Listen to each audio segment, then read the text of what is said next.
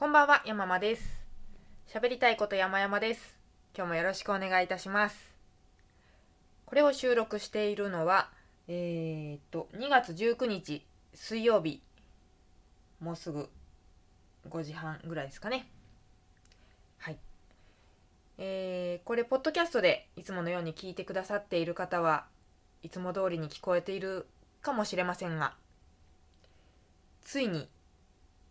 この収録の様子を YouTube でも撮ろうと思いまして動画のその撮影を回してるんですね。なのでちょっとこう YouTube 用の画面を意識しながら、えー話すという風になっててなんかこう意識がいろんなところに行っちゃってうまくいかないですね。いやでももうこっからはカメラがないというふうに思っていつも通りに配信したいと思います。さあ今日お話ししますのは私が2月1日に出した喫茶アメリカンの食レポ本ですね。喫茶アメリカンについて言いたいこと山々ですという本でございますけれども、まあ、発売から20日ぐらい経ちましてねさぞやツイッターとかで喫茶アメリカンって調べたらもう銀座の喫茶アメリカンさんの情報がいっぱい出てきてしかもその中に私の本の情報とかもちらっと入ってくるかなと思ったらですよ。いや全然違う。喫茶アメリカン自体はヒットしますよ。だけども喫茶アメリカンというお店は東京以外にもあるんですよ。実は大阪難波に。純喫茶アメリカンっていうすごい綺麗なレトロな広いスタッフさんもこう若くて可愛いかっこいいそういうお店があるんですね。そっちばっかり引っかかっていくんですよ。でもともとその大阪の純喫茶アメリカンさんのことは知っていましたし喫茶アメリカンって調べると両方のお店のことが出てくるなと思っていたんですけれどちょっとねインフルエンサーが純喫茶アメリカンのことを投稿してしまったがばっかりに東京の情報が全然ありません。佐藤亜美奈さんという声優さんかな？元 AKB48 みたいなんですけど佐藤亜美奈さんちょっと調べつつ。えー、そうですね。あ元メンバーだからもうお辞めになってるのか。で声優さんとかもやってらして大阪でイベントがあったのかな。で2月13日にこんな投稿をされてるんですよ。私が大阪で必ず食べるものといえば次年のうなぎバター寿司と純喫茶アメリカンのホットケーキセット。ここからここから始まりましたよ。もうみんな喫茶アメリカンっていうキーワードで投稿されてるものみんなホットケーキ。佐藤亜美奈さん。いやー。でその中で私今あのツイッターのアカウント名に喫茶アメリカンって入れてるので私の投稿も出てくるんですけどなんか明らかにこう場を乱してる感じがあるんですよ。この間なんてミノモンタさんの顔写真をトンネルズのねミナモミノモンタの逆襲っていうアルバムのジャケットをサムネイルにしちゃったもんだから佐藤亜美奈さんに続くみんなのこう純喫茶アメリカンの美味しそうなホットケーキの画像がブワーって並んでる中でホットケーキホットケーキホットケーキミノホットケーキホットケーキみたいな感じにここのミノいらないなっていう場を崩してる感じがあってですね。うん。まあ全然ね誰にもあの意識されてないでしょうけれど。誰にも叩かれてません。おかげさまで。誰にも気にされてないっていう証拠ですよね。いやまあそんな状況ですよ。佐藤亜美奈さんが一言言ったらみんながついてくる。たかだか凡人の山まではダメだと。悔しい。とても悔しい。やっぱね可愛い子っていいなとか思うけど可愛いより何よりアイドルになろうとしたそういうやっぱね度胸のある人がやっぱ強いんだなと思いましたよ。私アイドルとか憧れたけど最終的に応募できなかったもんな。まあデブだったしな。デブだった。マックス58とか体重あったかな。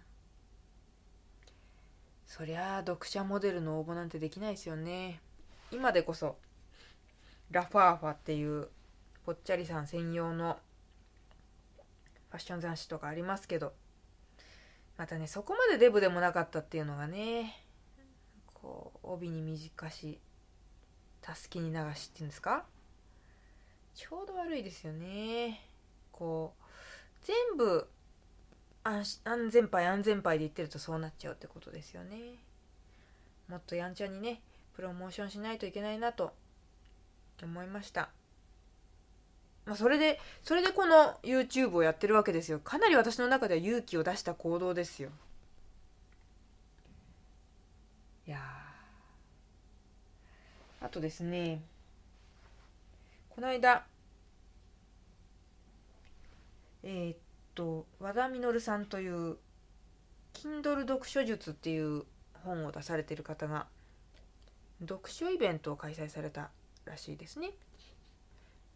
でそこでオーディオブック派 Kindle 派紙の本派みたいな感じでプレゼンをしたということなんですけれどもなんかその中でえー、その中でだったかな文脈をちょっと失念しましたけれども電子書籍その KDP とかの電子書籍をなんか自分で書いたやつですね出版社とかじゃなくそういう書籍をオーディオブック化するみたいな話になってたんだったかな、まあ、とにかく読み上げるってことですよ。で私はポッドキャストやってるし自分のその KDP の本今あるしこの喫茶アメリカンの本ですね。読んでみようかなと。でこれ聞いてもし興味を持ってくださった方がいたら是非 Amazon で喫茶アメリカンと調べていただいて読んでいただけたら嬉しいなと。Kindle Unlimited 対象ですのでね。是非まあちょっとちょっとチラ見とかでいいので見ていただけたらなと思って。私は佐藤亜美奈さんではないのでやっぱね自らどんどん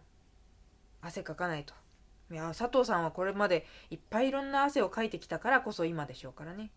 私は汗をかいてないので今からかかないといけないということでございます。本当に この Kindle ペーパーホワイトで読み上げてみたいと思いますよ。抑揚たっぷりにね。あああうんうん。まあ。よし。では始めます。はじめに喫茶店でおなじみの軽食といえばサンドイッチ。その歴史は18世紀イギリスのサンドイッチ伯爵に端を発するとされています。ギャンブル好きだった彼は片手で食事が取れるようにと料理をパンで挟んだものを好んで食べていたそう。そのスタイルが有名になり彼の名を取ってサンドイッチ。と呼ばれるようになったというわけです。さてこれから延々とご紹介するのは東京東銀座にある小さな喫茶店アメリカンの訪問記です。1983年の創業当初こそ典型的な街の喫茶店だったものの今ではすっかりサンドイッチ専門店店主さん自ら伝説のサンドイッチ店を目指すと宣言しているほどですからもしもサンドイッチ伯爵がこの世によみがえったら、ぜひとも召し上がっていただきたいものです。アメリカンのサンドイッチを見た彼は一体どんな顔をするのでしょう？ギャンブル中の昼食に差し入れたとします多分最初はこちらのことなど目もくれないはず。口だけで「サンキューそこに置いといて」とでも言うのかしら。ゲームが一段落したところでやっとサンドイッチを一別してすぐさま二度見をするに違いない。それからゆっくりと私の方に視線を移しながら半笑いでこう言うのです。これがサンドイッチ？アメリカンは連日にわたり行列が絶えない人気店。その理由の一つはサンドイッチの見た目にあります。外見が立方体のサンドイッチなんてあなたは見たことがありますか？スライスされていない一斤のパンで挟まれたてんこ盛りの卵サラダ。サンドイッチはかろうじてハーフカットされているものの従来型と比べるとポータビリティに乏しすぎます。伯爵がサンドイッチを掴んで頬張ろうものなら場に伏せられたカードの上にはボタボタと卵サラダがこぼれ落ちることでしょう。伯爵は叫びたそうにしているけれど頬張った量が多すぎて声を出すこともできません。慌てて咀嚼して飲み込んだ後口から出てくる言葉はきっと食べにくいけれどめちゃくちゃうまいね。私が2014年に初めてアメリカンのサンドイッチを食べた時同じことを思いました。きれいに食べられないけれどそれが楽しい。そして美味しい。見た目のインパクトも相まって感動し自分のブログ「言いたいこと山々です」でレポート記事を書きました。この時衝動に任せて長文を書いたことがすべての始まりです。また食べたくなって裁縫してはブログを書きを繰り返しているうちに2014年から2019年の間で公開した喫茶アメリカンレポートは約50記事にもなりました。たったい噛んでしまったここで。気を取り直して。たった一記事では感動が書ききれなかったのです。サンドイッチの感想はもちろんですが店主の原口さんの人柄が詰まったお店の魅力を紹介しているうちにあっという間に2000字3000字と文字数が増えていきました。本書はブログ言いたいこと山々ですに公開した約50記事からなる喫茶アメリカンレポートを編集したものです。訪問回数が増えるにつれてお店との心の距離が近づいている気がしたのでフェーズを気になる期研究期親密期の3段階に分けてまとめました。それらをまとめたおお間違えた。それらを踏まえての主観たっぷりアメリカンガイドは本書用の書き下ろしです。ラストを締めくくるのは、店主である原口誠さんへのロングイタロングインタビュー。詰まってきたな。気が抜けちゃったんだろうな。えー、あとちょっと。2019年限定でインターネットメディアに公開していた記事を再編集した上で収録したものです。訪問した2014年から2019年の間でメニュー内容や価格、営業時間などあらゆるものが変化しています。最新の喫茶アメリカンの情報は同ブログの記事銀座のサンドイッチ店喫茶アメリカン入門ガイドをご参照ください。また2018年5月にブログの文体が変わったことに伴い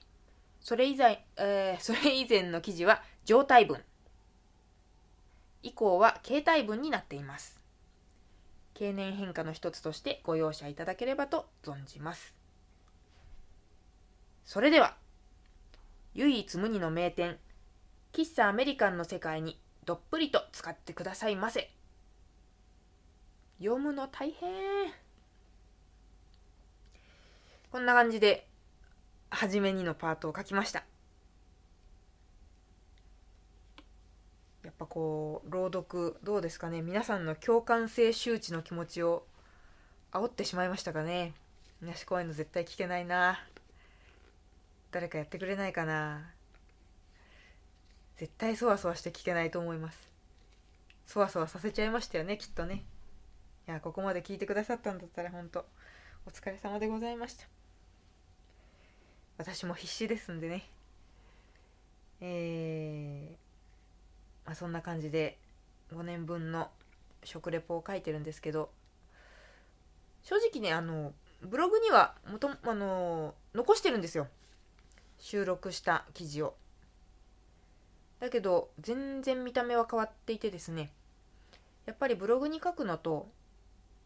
電子書籍とはいえ一応一つのコンテンツとしてしかもお買い求めいただくものってなるとすごく編集をしましてですね、まあ、それをそれをあの見比べていただくっていうのもありかなと思っております。うん、もうねだってただで読めるもんわざわざ金取るんかいって言われちゃうかもだけどもちゃんとそこは手をかけてるんだよという証明でもありますね。うんなんかねこうブログをずっと書いてていつか電子書籍にまとめたいなという人の参考になればいいなとも思いますしもちろん喫茶アメリカンに行ってみたいなと思っていただいても嬉しいし単純にエッセイとして読んでいただくのもとても嬉しいしなんかあのー、ブログ本ならではだと思うんですよね。情報っていうにはいわゆるこうすぐに役立つ tips みたいな感じの話ではないしエッセイというには偏りがありすぎるししかも私のような凡人のエッセイって誰の役にも立たないでしょうしね。KDP Kindle ダイレクトパブリッシングでしか、まだ出せなかった本かなと思うので、うん、もしよかったら、えーそうあの Kindle Unlimited ねよくキャンペーンやるじゃないですか。3ヶ月99円とか。そういう時でもいいんで、えー そんなこと言っちゃいけないんですけど営業活動中にね。まあでもちょっと580円とお買い求めいただくには少し高いのかなと思ったりもしますがその分すごく手もかけて作ったのでもしよかったらお買い求めいただくかもしくは Kindle Unlimited でレンタルしていただくか。ぜひお願いいたします。本の詳しい情報は Amazon で喫茶アメリカンと調べてください。という 前編にわたって告知の回でございました、